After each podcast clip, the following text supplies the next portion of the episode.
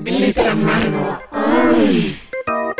Bienvenidas, bienvenides, bienvenidos a Glitter Amargo. ¿Cómo están? Estamos en esta ocasión Alenca Feral, Frida Rebontulet con un tema particular eh, que está desde el inicio de los tiempos, pero hoy lo vamos a abordar pues de una forma más contemporánea, posmo. Sí, sí, por eso es que la llamamos un poco como, o sea, tiene que este tinte de visita al ginecólogo, porque justamente es como este ta, ta, tan que todas las mujeres y las personas gestantes en general tienen que vivir este proceso de ir a, a que te revisen, a que te metan mano y Frida, es, es, es estresante, o sea, ¿de dónde viene esto? ¿Por qué lo tenemos que hacer?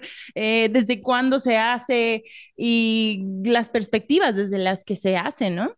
Sí, Alenka, ha sido la verdad un trauma para mí en lo personal. Ya contaremos historias también para que, pues de alguna forma, desde este aspecto cercano, se preparen si es que es su primera vez o de las primeras veces.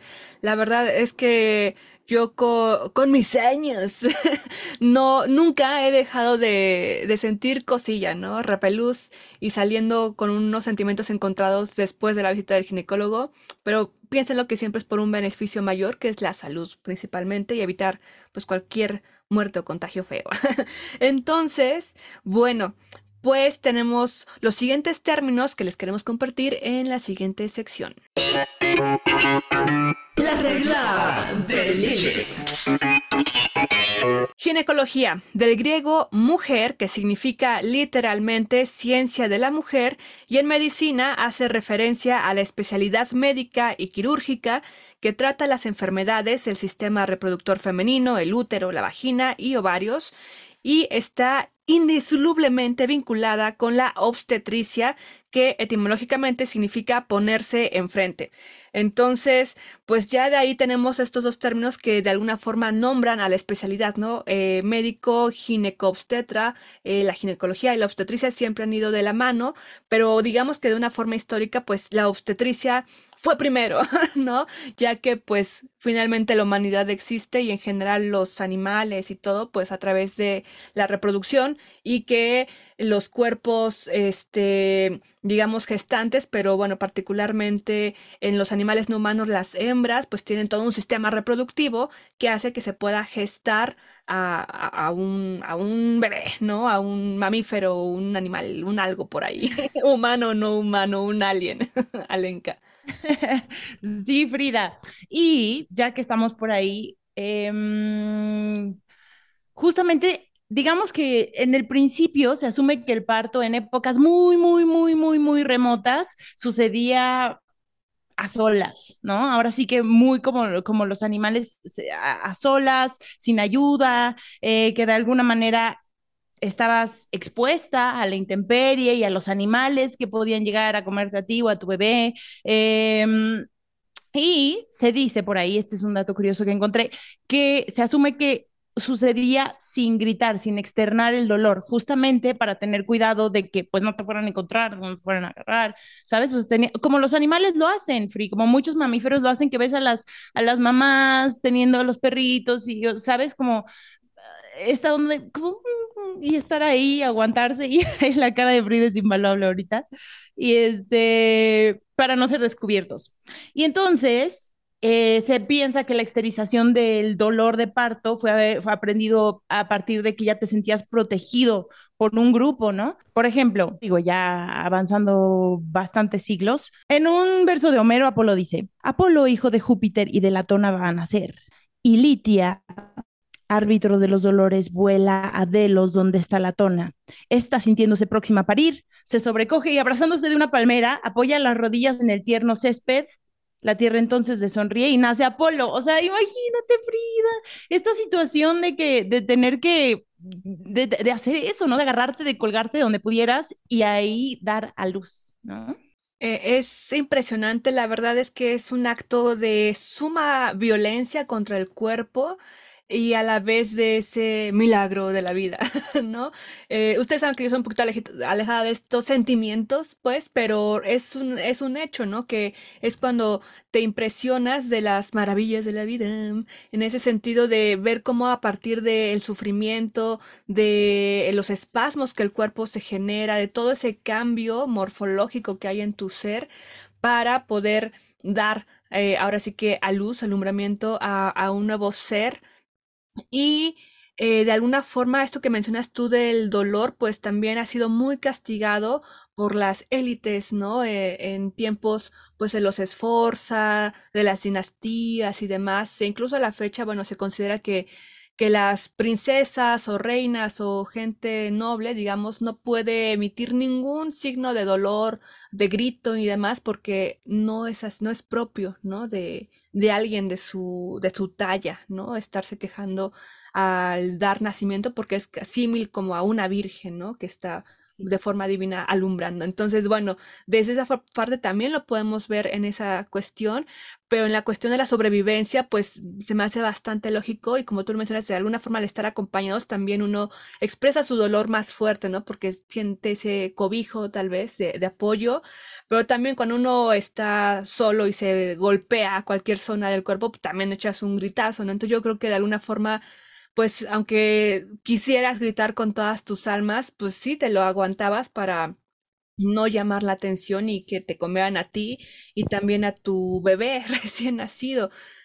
Es una realidad que, o sea, bueno, esto que mencionas de que de que ya estar acompañado, ese es el momento en el que nace la obstetricia. Entonces, o sea, el estar acompañado por un otro que te ayude, que en especial, pues eran las mujeres las que ayudaban a otras mujeres, especialmente mujeres que ya habían pasado por ello, y, y pues es justo el proceso de cuidar durante el embarazo, o sea, primero era en el parto, pero ya con el tiempo, pues fue en el embarazo, el parto y el puerperio, ¿no? Que es justamente cuando estás empezando con el bebé recién nacido y la lactancia y todo lo demás.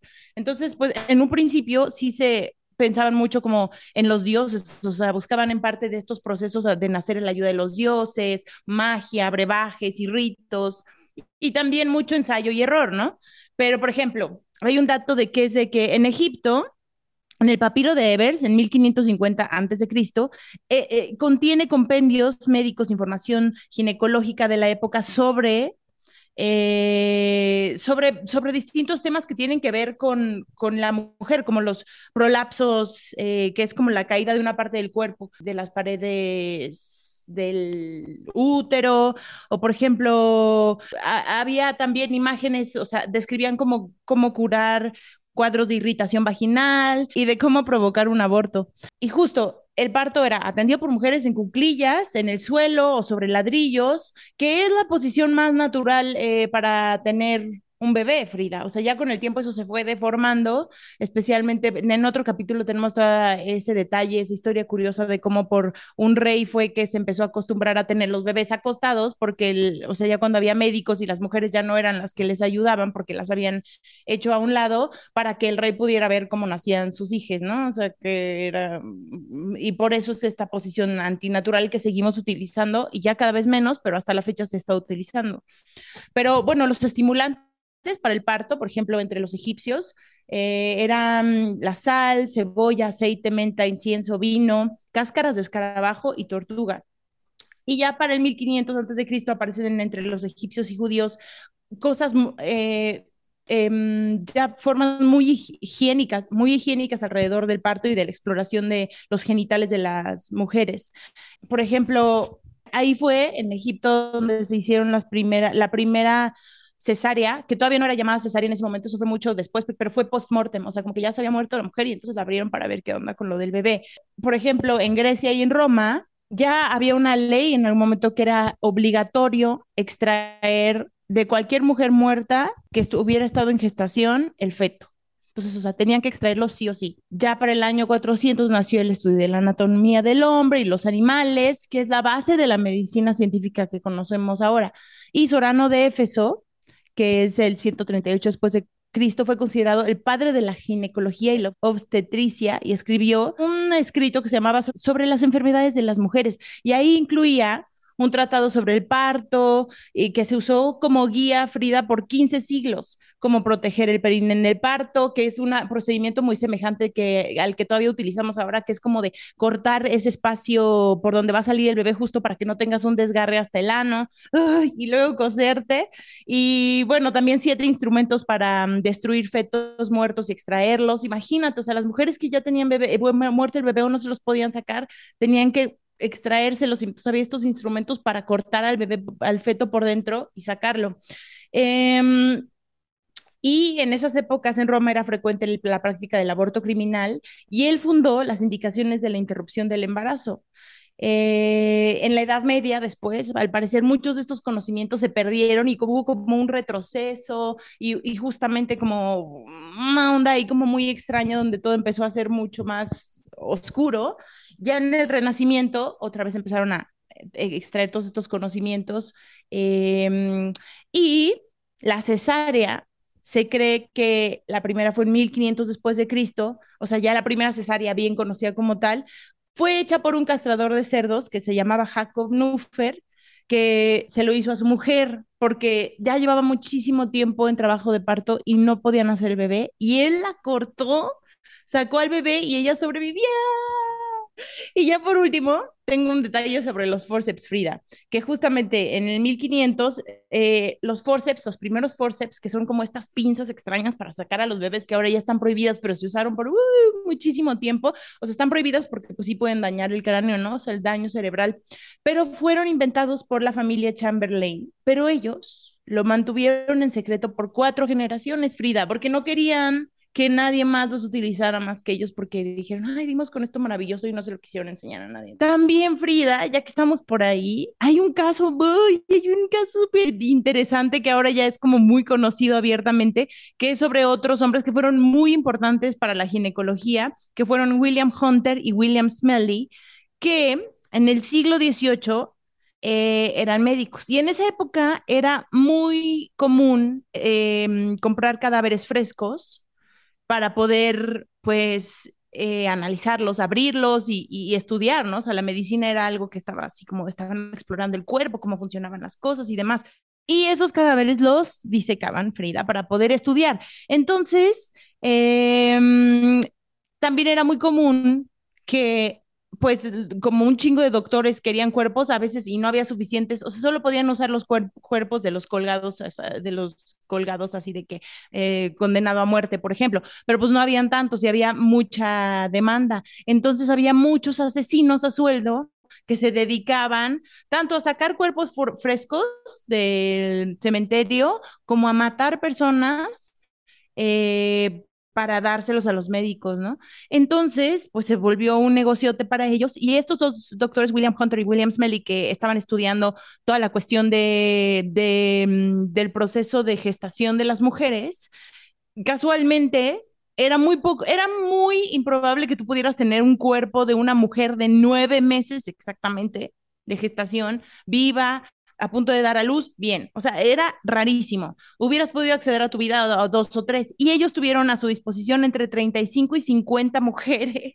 O sea, que realmente ellos mataron, no directamente, sino mandaron matar entre 35 y 50 mujeres. Se dice que se encargaban de todo su proceso de gestación, como que las cuidaban para poder ir viendo. Y ya cuando veían que tenían nueve meses, las mandaban matar, las asfixiaban para no afectar el resto del cuerpo.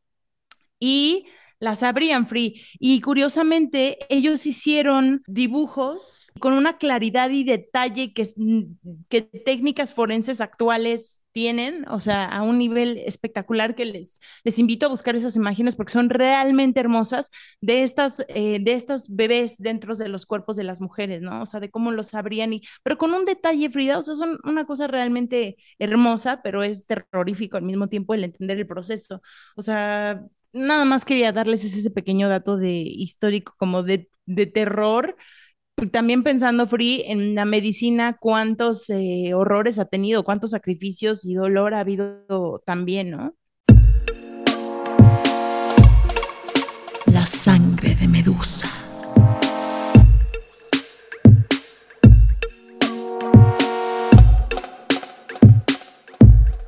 Sí, Alenka, entre ellos pues también eh, está, sí, condenar a las mujeres por querer hacer lo que cualquier, en teoría, hombre libre podría hacer en su momento, ¿no? remontémonos a la antigua Grecia y les mencionaba ya también a Agnódica o conocida como Agnódice, quien fue pues la primer médica ateniense eh, y en la historia, bueno, lo que se tiene registro, ¿no? En la historia partera y ginecóloga como tal, ¿no? Decir, soy doctora y soy ginecóloga, es la primera en el registro y este, pues justamente se le enjuició porque sus colegas doctores eh, dijeron, no, ¿cómo es que esta persona está teniendo tanta fama? Ya no tenemos clientes, ¿no? Porque también es un mal término, son pacientes. Este, y entonces, ¿qué hacemos, no? Porque ellos ya sospechaban de ella. Les voy a decir por qué. Pues porque en ese entonces estaba con la pena de muerte, estaba penado de muerte, de pena capital, es ser mujer y estudiar medicina. Entonces, Agnódice dijo, bueno, yo quiero hacer esto, ¿no? Y aparte porque veo que las mujeres sufren y tienen una serie de complicaciones y no entendemos por qué en torno al parto, ¿no? Al, nacimiento, todas estas cuestiones. Y entonces lo, lo hizo. Para estudiar en la academia se trasvistió de lo que se ve o aparenta ser un hombre, ¿no? Pantalón, sombrero, qué sé yo, en esa época de la antigua Grecia, bueno, su batón, este, se trasvestió como hombre, estudió medicina, se especializó en la ginecología y empezó a ejercer. Y ya sus colegas de alguna forma como que le tenían mucha envidia, lo le denunciaron y entonces ella, sabiendo que la podían matar, dijo, ah, la denunciaron porque decía, es que abusa sexualmente de sus pacientes. Y ella fue como de, no me pueden hacer esto. Entonces prefirió salir, ¿no? De ese atuendo de hombre y decir, soy mujer, no abuso de mis pacientes, yo practico la medicina como debe de ser, ¿no? Mátenme por ello, ¿no? Entonces así se entregó ante ese juicio y todas las mujeres de Atenas la respaldaron, su barrio la respalda, fueron, denunciaron, hicieron una movida genial para que Agnódice no fuera eh, pues sentenciada a muerte y pues pudiera continuar con ejerciendo la profesión y a partir de ahí es que se derogó esa ley de que la pena capital por ser mujer y estudiar medicina y bueno, de ahí pues ella abrió esa brecha, ¿no? Quitó esa barrera en el camino de las mujeres para que todas pudieran estudiar medicina y ser ginecólogas, bueno, si deseaban hacerlo, ¿no? Pero que pudiera estudiar medicina. Entonces, pues sí, muchas mujeres han muerto en este camino o han sido asesinadas, en este caso no fue así, por querer estudiar, por querer aprender, por querer ejercer una profesión, una, eh, una pasión también, ¿no? En las pinturas lo hemos tenido, pero bueno, de ahí hay muchos capítulos que también tenemos aquí en Glitter Amargo. Glitter Amargo. También es interesante cómo es que todos, todas, todes nacimos de una vagina, de una vulva y con ello, pues también muchos, muchos también de, con ayuda de los forceps, ¿no? Yo ahí incluía hija de, mi madre y de los forceps, pero que sí, como mencionas ahora, está prohibido por el daño que puede causar tanto eh, cerebral como de, de, al cráneo, ¿no? Entonces, bueno. Eh, afortunadamente ya ha avanzado en ese aspecto, pero sí esto de la, de la posición en que se hace el parto, en la cuestión de los humanos, pues de las mujeres ha sido o sea, es natural, ¿no? Es instintiva, así se tiene registro que era en cunclillas y que de alguna forma pues asemeja a los mamíferos que conocemos, ¿no? Vemos como diversos animales, eh, las hembras pues se ponen así como en una posición también como si fueran pues no sé, a, hacer sus necesidades fecales y en ese sentido pues sale eh, el, el, bebé, ¿no? El, el animal eh, humano, no humano, y en ese sentido, también de forma instintiva, las mujeres decían como, bueno, tengo que cortar, que tengo que desprender al bebé de la placenta y es ese corte que con los dientes le rompían el, el cordón umbilical y ya posteriormente sale la placenta, ¿no? Esto, pues, ahora sí que como humanidad, pues estamos aquí a pesar de guerras, batallas y muchas cosas en nuestra contra, porque realmente también quedarse con restos de placenta al interior también representa un riesgo para, para la persona, ¿no? Para la madre, porque puedes morir. Y también eso es importante, o sea, en tiempos antiguos, pero también en la actualidad, o sea, el riesgo de morir al dar a luz, eh, pues era, era mucho más alto del que ahora es, ¿no? También afortunadamente se ha avanzado en ello, pero ¿por qué? Porque no se tenía todo este conocimiento, esos avances, la limpieza, la higiene, el dolor, o sea, todo eso, pues era como de, bueno, como las plantas, ¿no?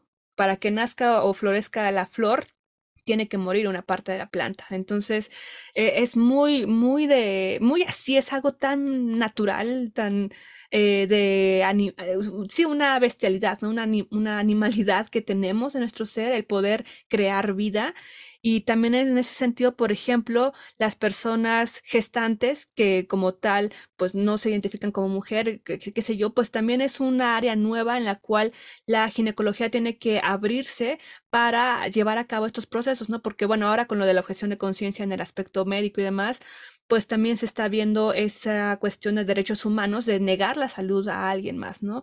Para esto les recomiendo ver el cortometraje documental Victoria de Loisa Díez, donde narra la experiencia, damos el seguimiento a un joven eh, trans que decide ser madre, ¿no? O padre en este caso, que decide gestar a su hijo en pareja con su esposa y pues está todo el camino, ¿no? De, de ir y ver cómo está gestándose el pequeño, pequeña, pequeña y y, llevar a cabo esa, esa, esa, gestión con éxito, salen victoriosos, por eso le ponen así Victoria, ¿no?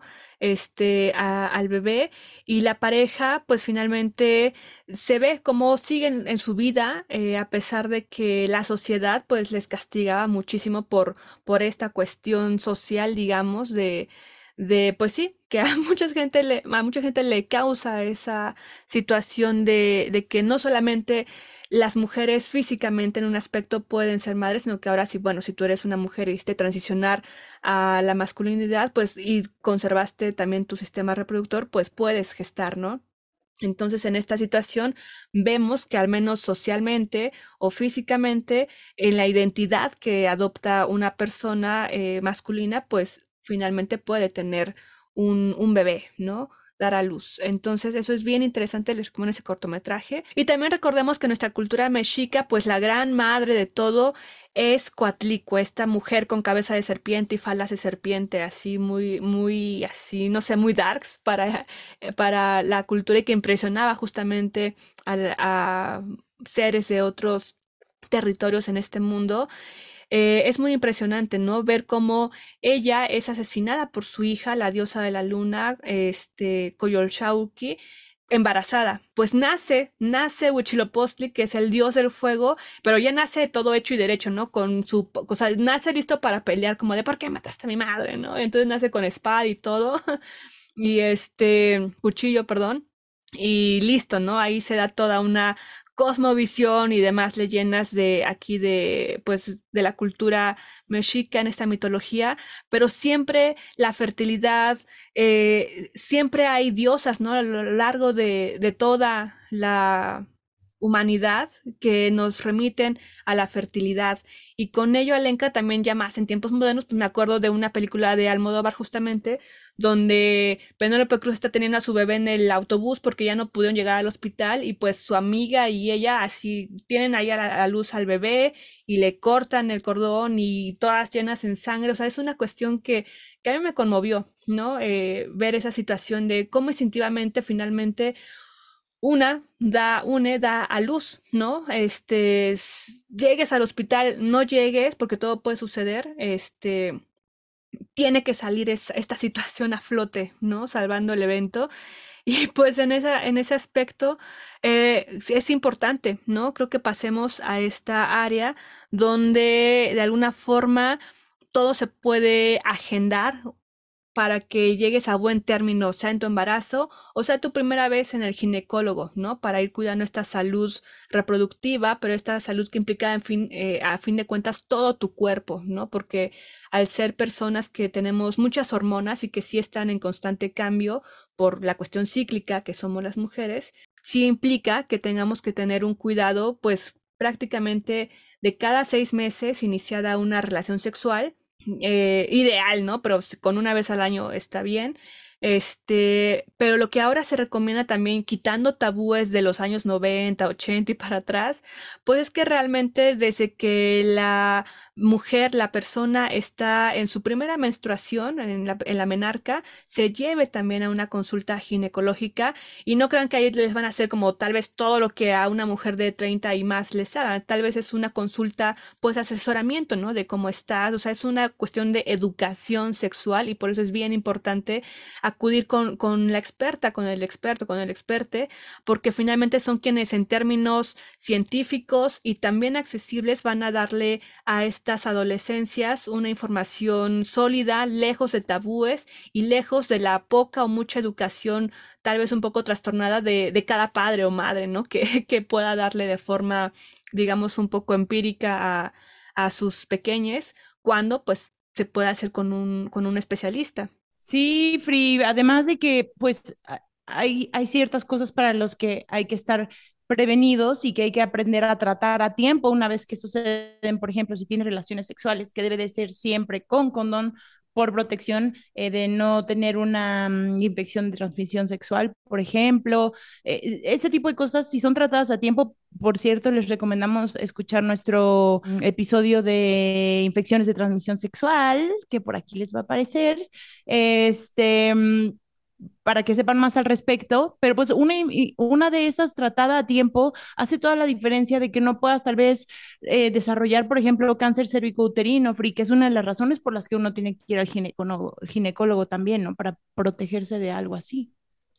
Claro, sin duda. También, por ejemplo, el BPH, que antes era como, uy, tabú de que porque hiciste todo lo peor que puedas hacer en la vida y ya te contagias, pues no. Les recomendamos, como tú mencionas, este programa que ya tenemos sobre enfermedades de transmisión sexual y también el de menstruación, que también está muy relacionado en estos temas de educación sexual. Ahí tenemos a una experta ginecóloga para hablar del tema. Y ahí vemos justamente cómo es importante eh, abrir la conversación para que también desde pequeños se puedan, niños y niñas, vacunar con estas tres inyecciones del esquema de BPH, porque es lo que te va a prevenir un cáncer cervicouterino a la larga, ¿no? Que antes era como de, uy, tabú, ¿no? Cuando, eras, cuando se echa muy grande y casi como que la gente, las niñas bien como esa mala publicidad que existe, eh, no les da eso, ¿no? Pues no, o sea, se asocia a diversas cuestiones. Y en este caso, en México al menos ya hay un esquema de vacunación del VPH gratuito eh, solamente para niñas, ¿no? Este, como menores de 13 años me parece. Y bueno, si son menores de 13 años, pueden acudir con su madre, su padre al sector salud y se las aplican de forma gratuita. Eso es bien importante porque ya en la consulta privada, pues sí es un poco caro, pero esas charlas son las que en un muy buen tiempo, en, las, en los primeros meses o en el primer año de tener tu menstruación, pues ah, vas, vas, van a ver que van a tener una gran mejora en su educación, pero sobre todo en su salud, en su salud, porque esto previene, pues lo que tú decías, el cáncer, pero también te previene, por ejemplo, de temas que antes no se sabían por qué eran, ¿no? Y cuando tenías 30, 20, te dabas cuenta que desde muy pequeñita tenías ovario poliquístico, por ejemplo, y que eso se debía el acné, problemas tal vez con la salud, este, diabetes relacionadas, o sea, enfermedades relacionadas que no se explicaban por qué, pues porque no desde pequeñita fuiste y viste que tenías alguna cuestión, pues sí, del útero, de los ovarios o de tu aparato reproductor, en, pues no sé, comprometidos en alguna situación y que ahora con esta cuestión se, se sabe que se puede tratar muy a tiempo y que tu adolescencia va a ser mucho mejor, ¿no? Porque al menos sabes por qué está sucediendo esto y qué puedes tomar también al respecto para, pues para mejorar esa parte que de por sí ya es complicada, ¿no? Digámoslo así. Y ahora, sin saber qué era, pues bueno, ahora ya puedes tener un tratamiento apropiado. Pero Free, cuéntanos qué es lo que, para quien tal vez nunca ha ido al ginecólogo, ¿qué es lo que nos espera en una, o sea, vas al ginecólogo y entonces ¿Qué va a pasar, Brida? O sea, ¿cuáles son los procedimientos básicos? No es nada agradable. Como les comentábamos, si es una visita, pues de consulta general, eh, es muy corre es muy, es amable, ¿no? Digamos que tal vez la doctora ahí mismo no te va a, pedir que te pongas en la silla, pero bueno, ya una vez que inicias la relación sexual o que vas ya al ginecólogo con una cuestión de, de ver tu salud sexual porque ya es activa o porque tal vez quieres solucionar algún tema de infección, este, o que te da comezón, por ejemplo, o que ves hinchazón, un color diferente, o incluso este, esta segregación de líquido que tenemos que es completamente natural. Este, si cambia de color, pues también es un motivo para ir al ginecólogo, ¿no? A la ginecóloga entonces te piden que te pongas una batita, te hacen unas preguntas de carácter pues básico como la última fecha en que menstruaste, este, cuántos años tienes, si tienes alergia a, algo en particular, si en tu familia ha habido historial de alguna enfermedad este, crónico-degenerativa, ese tipo de preguntas, ¿no? Eh, te pesan, te miden y ya con eso van sacando algunos datos, ¿no? Por, ahora, por ejemplo, para esto del ovario poliquístico, justamente te checan, por ejemplo, si tienes retención de insulina en el cuello, en las extremidades, este, te hacen un chequeo completo, ¿no? Médico, y ya de ahí te pasan a la batita, a la silla, y de ahí te piden, pues ahora sí que subas tus piernas a esa silla, eh, digamos, pues sí, obstétrica ginecológica, y ahí entonces, pues es que con mucho cuidado la doctora toma el espéculo, que es un aparato que se introduce en, la, en el conducto vaginal, se abre. Eh, no, esto suena muy fuerte tal vez para quienes no han tenido la experiencia, pero es con, es con mucho cuidado, ¿no? Entonces también eh, representa que tengan confianza para que no estén... No es extremo dolor. Sí, no, o sea, no es, no, es dolor extremo, es molestia. Más que nada es molestia, está frío cuando entra, entonces se siente frío, se abre un poco, o sea, no duele, pero molesta, molesta mucho. Es una molestia innecesaria de ¿por qué tengo que estar pasando por esto? Yo siempre pienso así de ¿cómo llegué a esta situación? pero tengan el techo así de Exacto. Pero piensen que siempre es por un bien mayor, que es su salud y que, y que estén bien, ¿no? Que, que, puedan gozar de una vida muy plena. Y ahora también ya te ponen la cámara enfrente para que tú, la pantalla para que tú puedas conocerte también. Y eso me parece increíble porque de alguna forma rompe la generación de antes de no quiero ver, no quiero saber nada, este, nada, ¿no? Entonces ahora ves y te enfrentas a conocer tu vulva, a conocer también cómo se ve el cervix y te explican ahí te echan una serie de líquidos que sí arden, eh, a mí me arde bastante, la verdad, pero depende el umbral de cada persona. Eh, pero no me ha ardido nada. Ay, qué bueno. Cuando te hacen la colposcopía, la eh, bulboscopía también, que te, te echan una especie de acidito, como un líquido, para ver si cambia, si hay un cambio en la coloración de la vulva, eh, para evitar, eh, para descartar, digamos, cuestiones de BPH y también ese líquido que tiene un porcentaje de yodo en el cervix, en la, eh, salida del cervix, ahí lo ponen, se pone negro, ¿no? Como color del yodo este, para ver también que si está completamente negro es que hay buenos indicadores de que todo bien. Si se ven puntitos por ahí, te dicen, oye, tengo que tomar una muestrita porque hay que analizarlo sin ese pH, ¿no? Entonces, para eso todo eso es, ¿no? Te hacen con un eh, tipo cotonete, digámoslo, un pequeño, una toma, ¿no? De este líquido que les digo, que se espesa también para ver cómo está, si está bien, ¿no? Que está justo en la entrada del cervix y te hacen todos estos estudios, la colposcopía, el papanicolau, la vulvoscopía, bueno, también depende del paquete que adquieran, ¿no? Este, el ultrasonido vaginal incluso, bien, si lo quieren incluir, incluso te hacen el ultrasonido mamario, que es muy importante también para ver cualquier situación. Entonces, bueno, con esto ya tienes una información basta, eh, una vez al año, pues creo que vale la pena hacerte todo el estudio completo para que puedan descargar y atender a tiempo cualquier situación y también sentirse tranquilas de que, de que todo está funcionando, funcionando bien y que en caso de que hubiera alguna cuestión ajena a la normativa de la salud, pues que están en muy buen tiempo para poder actuar, ¿no? Y no que nunca quisieron saber y ya pasó mucho tiempo, 20 años y, y pues ahí quedó, ¿no? Sí, Frida, sí, así es. Entonces, eh, les invitamos a que no tengan miedo, que se acerquen a algún ginecólogo de confianza, de preferencia alguien que, que les hayan recomendado, alguien tal vez familiar o alguien que sus amigues, amigas ya hayan ido y les recomienden que vayan. Este, para evitar como cualquier cosa extraña que luego puede llegar a suceder eh, y que se sientan cómodas, cómodes.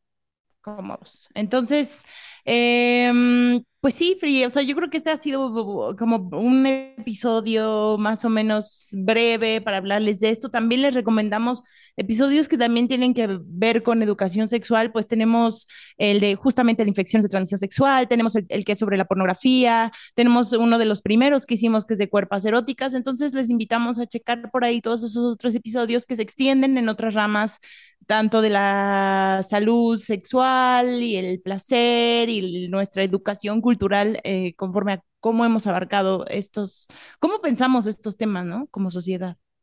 Claro que sí, también en la menstruación. Y yo aquí ya no sé si es un sesgo de género, pero yo sí les recomiendo que, como tú mencionas, vayan al doctor de su confianza, a la ginecóloga de su confianza, por recomendación. También que chequen su cédula profesional de que está completamente certificada, ¿no? Y no es una alguien veterinario que ha pasado, que personas veterinarias, de médicos veterinarios están ejerciendo de alguna especie de doctor para humanos, ¿no? Entonces, bueno chequen siempre las referencias y yo sí me he sentido muy cómoda yendo con ginecólogas, ¿no? jamás he buscado a un médico para estos temas porque siento que también el acercamiento es diferente, pero incluso también, ojo importante, aunque sea ginecóloga, pues ustedes se tienen que sentir seguras, eh, segures ante esta situación porque la violencia ginecobstetra existe, ¿no? Y, se, y actualmente se demanda y se penaliza. Entonces, mucho ojo ahí también. Queremos escucharles sus comentarios, eh, si ya han pasado por esta experiencia, si no, sus preguntas, dudas, miedos, no sé, recomendaciones, pues aquí estamos en Glitter Amargo para ustedes. Y pues nos despedimos, Alenka. ¿Dónde nos pueden seguir? Nos pueden seguir como arroba glitter amargo en todos lados, pero nuestra especialidad es Instagram por el momento. Así es. Muchísimas gracias, Alenka. Gracias a ti, Frida. Esto fue Glitter Amargo. Nos vemos a la próxima. Adiósito. Glitter Amargo.